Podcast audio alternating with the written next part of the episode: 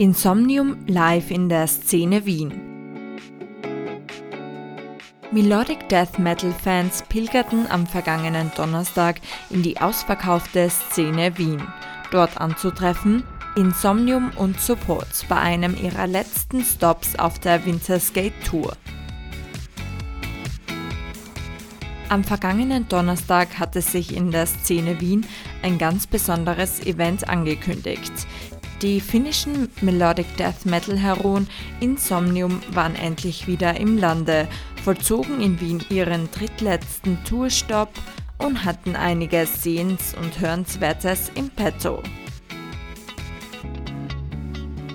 Wolfheart die Opener Wolfheart begannen um 19.30 Uhr ihr Set, um die bereits eingetrudelten Gäste mit einer gehörigen Portion Melodic Death Metal oder wie sie ihr Genre selbst bezeichnet, Winter Metal zu versorgen. Der anfänglich noch recht dröhnende Sound wurde glücklicherweise schnell korrigiert, sodass man sich voll und ganz auf das Dargebotene konzentrieren konnte.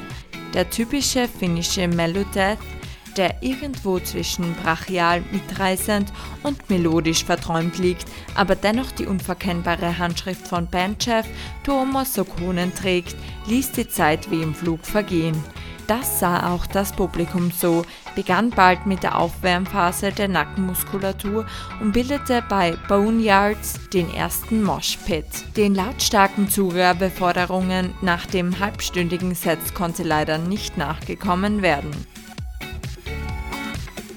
Burn Earth. Der Zeitplan war straff, denn schon eine Viertelstunde später stand die Progressive Death Metal Formation Burn Earth auf der Bühne. Geboten wurde ein düsteres, leicht dramatisch angehauchtes Set, das sich in Brachialität und sanften Instrumental wie stimmlichen Parts abwechselte. Leider sorgte der doch eher schleppende Sound der Finnen für ein kleines Stimmungstief, weshalb sich einige Besucher dazu entschlossen, der Band nach ein paar Songs den Rücken zu kehren und den Rest des Sets beim Merchandise an der Bar oder Rauchen zu verbringen. Insomnium. Zum Auftritt der Headliner Insomnium fanden sich dann aber alle wieder im Saal ein. Man merkte noch deutlicher, dass das Konzert an diesem Abend restlos ausverkauft war. Für diese Tour hatten sich Insomnium etwas ganz Besonderes überlegt. Das neue Album Winter's Gate wurde im ersten Teil des Sets zur Gänze live dargeboten. Winter's Gate besteht aus einem einzigen 40-minütigen Song, der sich durch ein meisterhaft durchdachtes Konzept aus der Feder von Frontmann, Bassist, Neo Sevenen und viel Komplexität auszeichnet. Das Album oder der Song nimmt den Zuhörern mit auf eine Reise in eine Wikinger-Saga, in der ein Vater und sein Sohn die Hauptrollen spielen. Hierbei handelt es sich um ein eher ruhigeres Werk, das kaum Gelegenheit zum Headbangen bietet und offenkundig nicht jeden in seinen Bann ziehen konnte. Das störte leider auch, da sich einige Besucher durchgehend lautstark unterhielten was man vor allem in den Piano-Passagen deutlich wahrnahm. Beim Übergang in den zweiten Teil des Sets, der die verschiedenen Schaffensphasen der Band großflächig abdeckte, war das Publikum wie ausgewechselt. Songs wie While We Sleep, Only One Who Waits und Change of Heart wurden begeistert aufgenommen und luden zum Headbangen ein, sofern aufgrund des dichten Gedränges Platz dafür war.